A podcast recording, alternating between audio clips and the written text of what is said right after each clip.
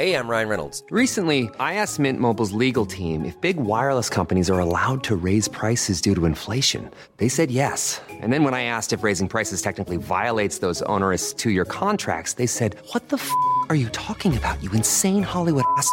So to recap, we're cutting the price of Mint Unlimited from $30 a month to just $15 a month. Give it a try at mintmobile.com slash switch. $45 up front for three months plus taxes and fees. Promo rate for new customers for limited time. Unlimited more than 40 gigabytes per month. Slows. Full terms at mintmobile.com. Say hello to a new era of mental health care. Cerebral is here to help you achieve your mental wellness goals with professional therapy and medication management support. 100% online. You'll experience the all new Cerebral Way, an innovative approach to mental wellness designed around you. You'll get a personalized treatment plan from a therapist, prescriber, or both in a safe and judgment free space. Your cerebral therapist or prescriber will outline a customized plan with clear milestones along the way so you can get to feeling your best. With Cerebral, you're not alone in your mental health journey. We're here to empower you to live a fulfilling life. So take that first step towards a brighter future and sign up today at cerebral.com slash podcast and use code ACasts to get 15% off your first month. Offer only valid on monthly plans. Other exclusions may apply. Offer ends July 31st, 2024. See site for details. Hey, I'm Ryan Reynolds. Recently, I asked Mint Mobile's legal team if big wireless companies are allowed to raise prices due to inflation. They said yes. And then when I asked if raising prices technically violates those onerous two year contracts, they said, What the f are you talking about, you insane Hollywood ass? So to recap, we're cutting the price of Mint Unlimited from $30 a month to just $15 a month. Give it a try at mintmobile.com slash switch. $45 up front for three months plus taxes and fees. Promo rate for new customers for limited time. Unlimited more than 40 gigabytes per month. Slows. Full terms at mintmobile.com. Buenas noches. Bienvenidos al Criminalista Nocturno.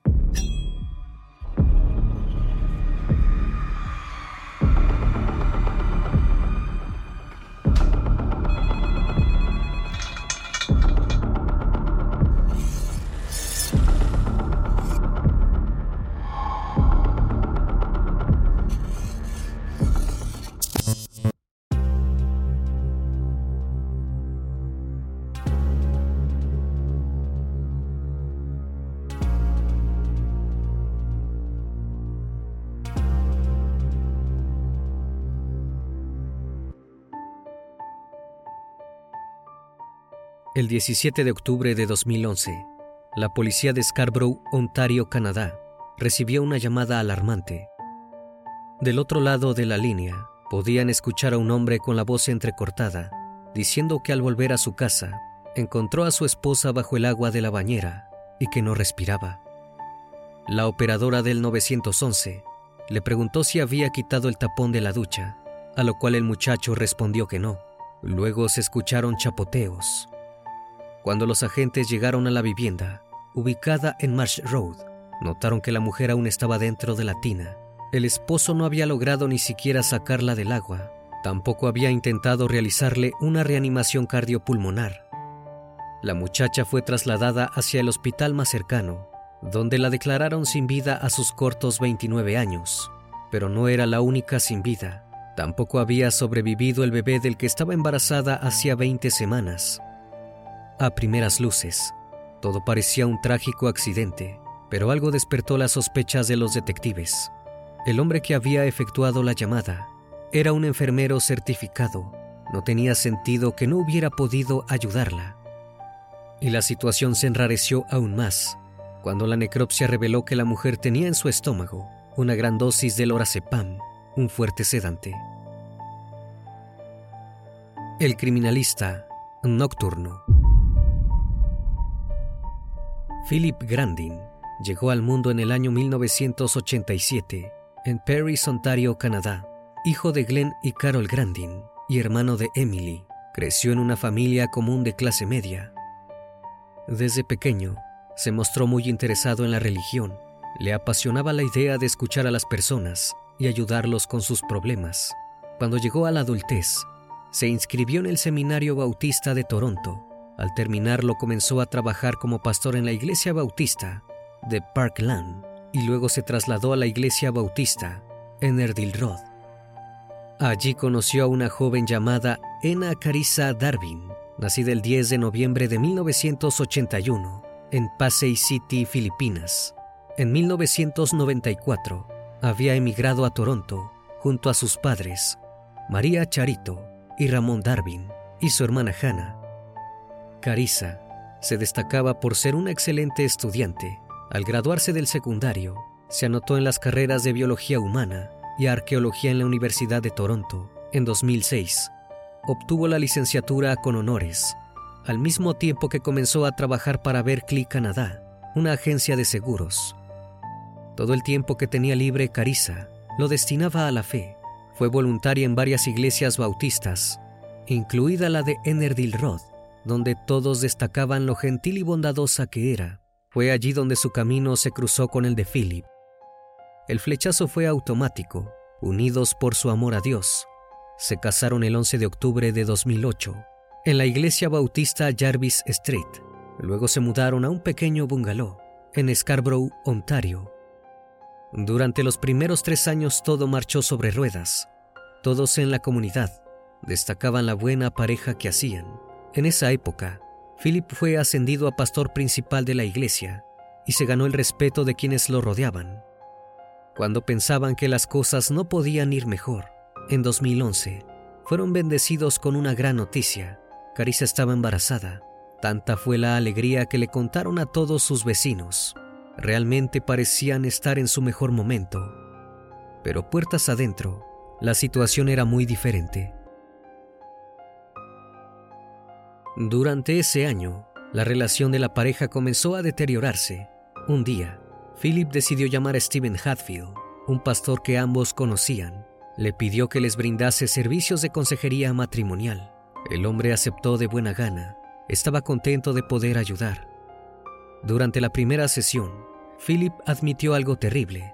Estaba teniendo una aventura física y emocional con Aileen Florentino, una feligresa que acudía a la misma iglesia que ellos. Carissa había conversado con ella en varias ocasiones e incluso la consideraba a su amiga. La situación era completamente dolorosa. Philip no solo había quebrado sus votos nupciales, sino también el mandato del Evangelio al tener una aventura con una mujer a la que debía asesorar. Como si esto fuera poco, Philip también dijo que consumía películas para adultos, algo totalmente cuestionable para la religión que ambos practicaban. A pesar de todo, Carissa se mostró dispuesta a perdonar a su esposo. Quería que el niño que estaba esperando naciera en una familia feliz. Steven puso una condición para avanzar con la terapia. Philip debía renunciar a su amante y a los videos para adultos. El hombre no tuvo problemas con esto. Haría todo lo posible por conservar su matrimonio. Los Grandin continuaron reuniéndose con Steven todos los jueves por la noche, pero luego de varios encuentros, Steven notó que la situación era más complicada de lo que parecía. Philip realmente tenía una adicción a los videos para adultos. Steven le manifestó que si realmente quería librarse de sus deseos impropios, debía abandonar su rol como pastor de Enerdil. Incluso le aconsejó que cambiara de iglesia, ya que si no lo hacía, seguiría cruzándose con su amante. A Philip no le gustó nada esta orden, pero terminó aceptando. Como era enfermero matriculado, Consiguió rápidamente un nuevo empleo en una residencia para personas mayores, donde era responsable de distribuir medicamentos. Si bien en las sesiones de terapia Philip se mostraba interesado en mejorar su relación con su esposa, no sucedía lo mismo cuando volvía a su hogar. Carissa tuvo que instalar un filtro en su computadora para que dejara de ver sus videos. Pero eso no era todo. Después de tan solo unas semanas, Philip reanudó su aventura con Eileen Carissa se dio cuenta rápidamente y decidió confrontarlo durante una sesión con Steven. Philip nuevamente prometió cambiar y Carissa volvió a creerle, pero no pudo cerciorarse de que lo que le decía a su marido fuera cierto, ya que pronto tuvo que preocuparse por problemas aún más graves. El 14 de octubre de 2011, Carissa se encontraba en su vivienda, tomando un batido que le había preparado Philip cuando comenzó a experimentar una serie de síntomas inexplicables. Se sentía muy mareada, con fatiga y sudaba mucho. Su esposo llamó al hospital St. Michael para que fueran a buscarla. Llegó al recinto con náuseas, letargo y muy débil. Rápidamente la trasladaron a urgencias. Cuando le realizaron los exámenes toxicológicos, descubrieron que en su organismo había rastros del lorazepam, un fuerte ansiolítico conocido bajo la marca de Ativan. Esto dejó completamente en shock al doctor, ya que aquella medicación no debe ser consumida por embarazadas. Cuando le dieron la noticia, Carissa negó haber tomado pastillas. Había algo que no cuadraba. Tras pasar la noche en evaluación, los síntomas desaparecieron y la mujer fue dada de alta. Le recetaron algunos medicamentos junto con un antibiótico para un problema hepático preexistente. Salió del hospital sin sospechar que era el principio del fin. El 17 de octubre, los servicios de emergencia de Ontario recibieron una llamada de emergencia de parte de Philip. Completamente alterado, el hombre les pedía que se dirigieran a su casa en Scarborough. Relató que cuando volvió de trotar por el vecindario, encontró a su esposa bajo el agua de la bañera y que no respiraba. Mientras los oficiales se dirigían a la vivienda, la operadora del 911 le dio algunas instrucciones a Philip para que intentara salvar la vida de Carissa. Le ordenó que destapara la tina y que sacara el cuerpo de su esposa para poder realizarle RCP. Philip contestó que no sabía cómo llevar a cabo esa práctica y que prefería esperar a los paramédicos. Tampoco podía sacar a Carissa de la ducha porque se patinaba. Consternada ante la inoperancia del hombre, la operadora le ordenó que intentara calmarse y que le pusiera toallas debajo de los brazos a su esposa para poder sostenerla.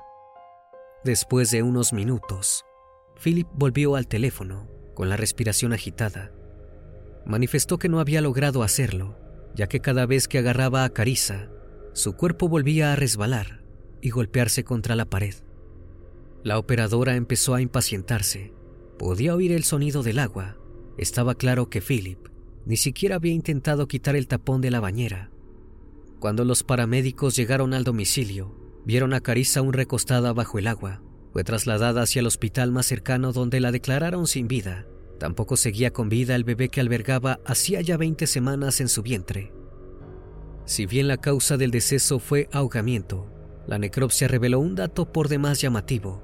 Carissa tenía en su organismo lorazepam, el mismo sedante que le había causado problemas tres días atrás.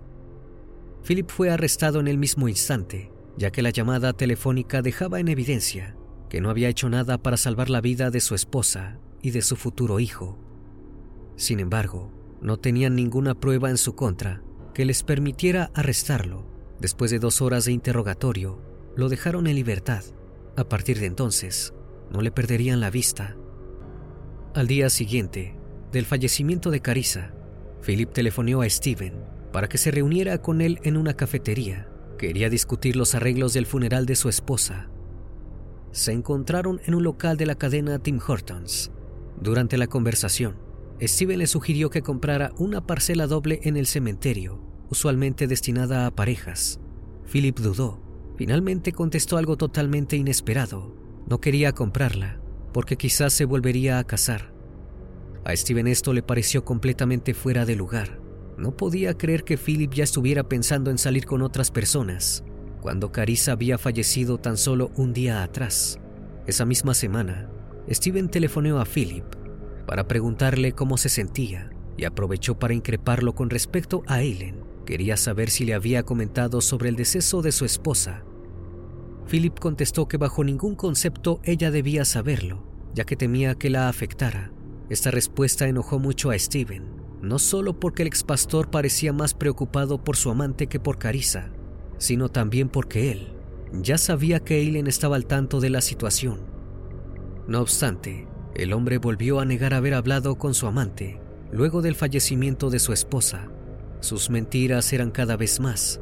Para cerrar la charla, Steven le preguntó si aún estaba enamorado de Eileen, a lo que el expastor contestó que sus sentimientos por ella no habían cambiado.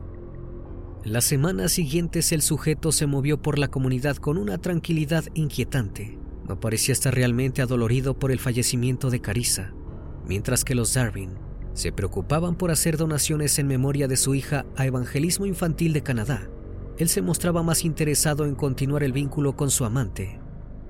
El 27 de octubre se llevó a cabo el funeral en la iglesia bautista de Jarvis Street, Philip asistió, pero no fue bien recibido. Para ese entonces, todos sospechaban que él había sido el responsable del fallecimiento de su esposa. El hecho de que la policía no parecía estar haciendo nada para esclarecer el caso generó un malestar en el pueblo hasta que finalmente llegaron las pruebas.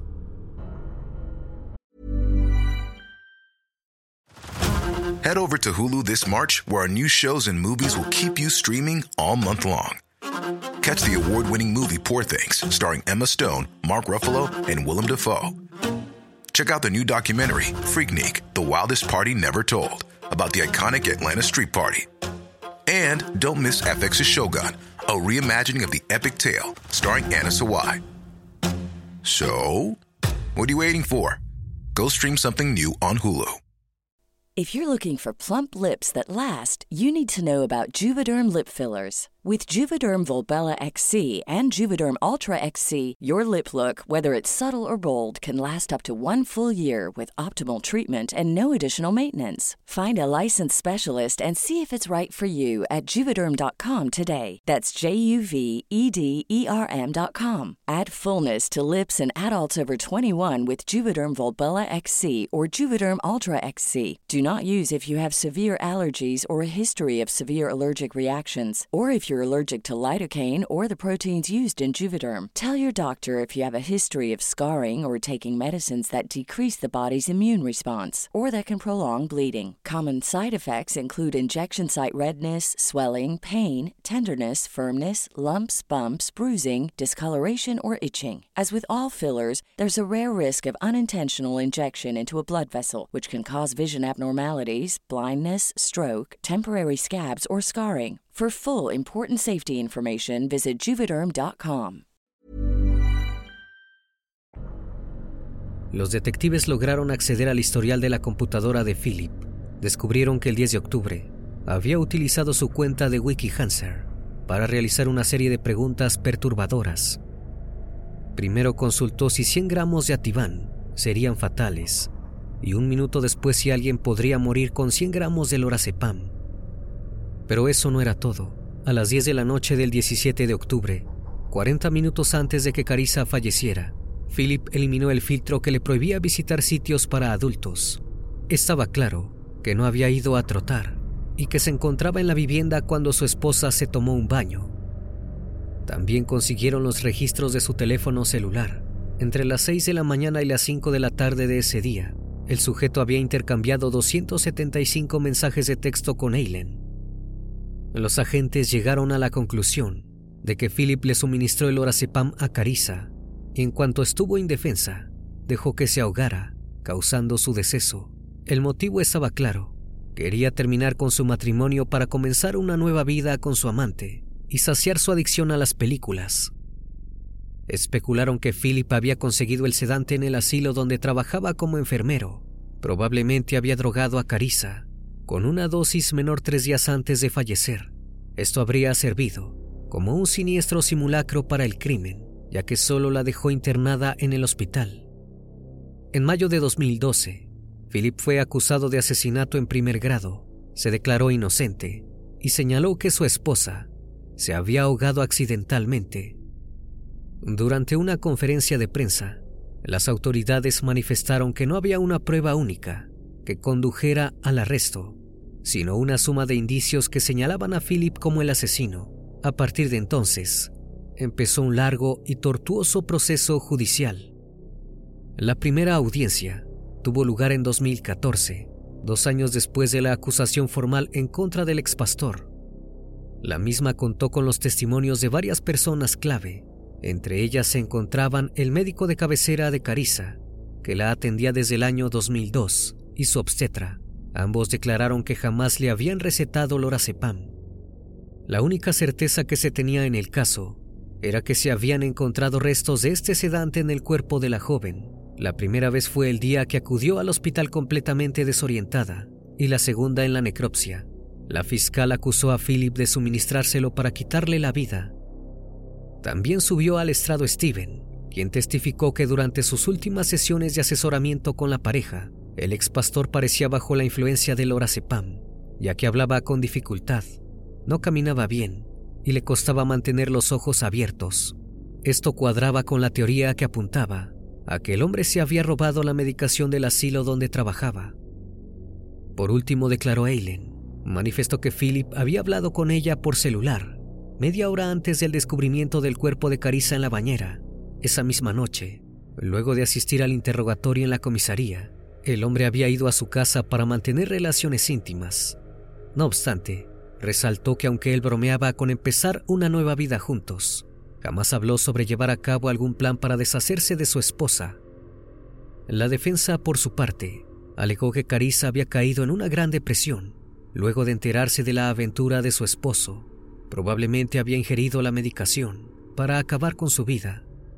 Si bien no había pruebas para respaldar esta teoría, la fiscal tampoco tenía evidencias de que Philip le hubiera dado el lorazepam a Carissa, pero sí podían probar que había dejado que su esposa se bañara sola, a pesar de estar bajo el efecto de un fuerte sedante. En enero de 2015, el jurado llegó a un veredicto. Philip fue declarado culpable de homicidio involuntario y sentenciado a 15 años de prisión. La familia de Carissa estaba conforme. Pensaron que finalmente podrían descansar en paz, pero la realidad es que Philip no se dejaría encarcelar tan fácil. La defensa apeló la sentencia. El Tribunal de Apelaciones de Ontario concluyó que el juez había cometido un error al responder una pregunta del jurado y el veredicto fue anulado. Se ordenó un nuevo juicio, pero por el cargo de homicidio involuntario esto significaba que los fiscales tenían prohibido alegar que Philip había tenido la intención de asesinar a su esposa. Esperó este nuevo proceso en libertad. En febrero de 2019, fue nuevamente condenado por el cargo de homicidio involuntario. No obstante, la defensa volvió a alegar la sentencia y presentó tres recursos. Argumentó que el juez de primera instancia había cometido un error al indicarle al jurado que Philip sabía que su esposa había tomado un sedante, pero no tomó medidas para garantizar su seguridad. También alegó que habían incluido búsquedas de su computadora que eran innecesarias. Finalmente manifestó que la condena era acorde a alguien culpable de asesinato, siendo demasiado excesiva para el cargo de homicidio involuntario. En enero de 2020, el tribunal volvió a rechazar la apelación expresaron que la sentencia de 15 años era adecuada y razonable. Concluyeron que Philip era hostil hacia su esposa y le administró la droga con la intención de incapacitarla. También remarcaron que sus acciones fueron planificadas, premeditadas, diabólicas y violentas. Esto se respaldaba con el hecho de que le había suministrado el lorazepam los días previos al asesinato para ver cuáles eran los efectos de la sustancia Philip no mostró ningún tipo de remordimiento al escuchar estas palabras. Volvió a apelar la sentencia y solicitó la libertad bajo fianza para esperar su tercer juicio, la cual le fue concedida. El panorama era completamente oscuro. Parecía que la familia Darwin jamás obtendría justicia. El lunes 9 de mayo de 2022, a casi una década del crimen, el Tribunal Superior de Ontario tomó una decisión definitiva la juez Feimekwa rechazó el argumento de la defensa donde se manifestaba que Carissa había tomado ella misma la sustancia porque estaba deprimida por la infidelidad de su marido. Determinó que no había ningún error en la sentencia y que no era inadecuada. Había evidencia suficiente para que el jurado concluyera que Philip sabía que Carissa había tomado lorazepam y que fue criminalmente negligente al dejarla sola en el baño. Esto empeoraba si se tenía en cuenta que era un enfermero certificado y que debía conocer los efectos del calmante. Describió el caso como poco común y calificó el comportamiento de Philip como más cercano al asesinato que la mayoría de los casos de homicidio involuntario. Expresó que al cometer este delito, el expastor perpetuó una forma de violencia física y emocional contra su esposa.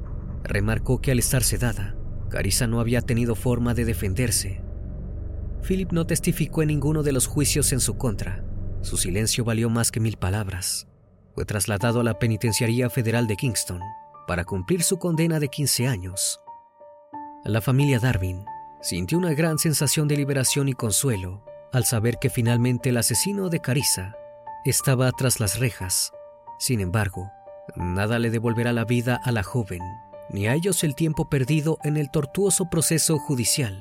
Philip se burló de su dolor por casi 10 años. Are you ready to enhance your future in tech? Then it's time to make your move to the UK, the nation that has more tech unicorns than France, Germany, and Sweden combined. The nation that was third in the world to have a $1 trillion tech sector valuation. The nation where great talent comes together. Visit gov.uk forward slash great talent to see how you can work, live, and move to the UK. Head over to Hulu this March, where our new shows and movies will keep you streaming all month long. Catch the award winning movie Poor Things, starring Emma Stone, Mark Ruffalo, and Willem Dafoe. Check out the new documentary, Freaknik The Wildest Party Never Told, about the iconic Atlanta Street Party. And don't miss FX's Shogun, a reimagining of the epic tale, starring Anna Sawai. So, what are you waiting for? Go stream something new on Hulu.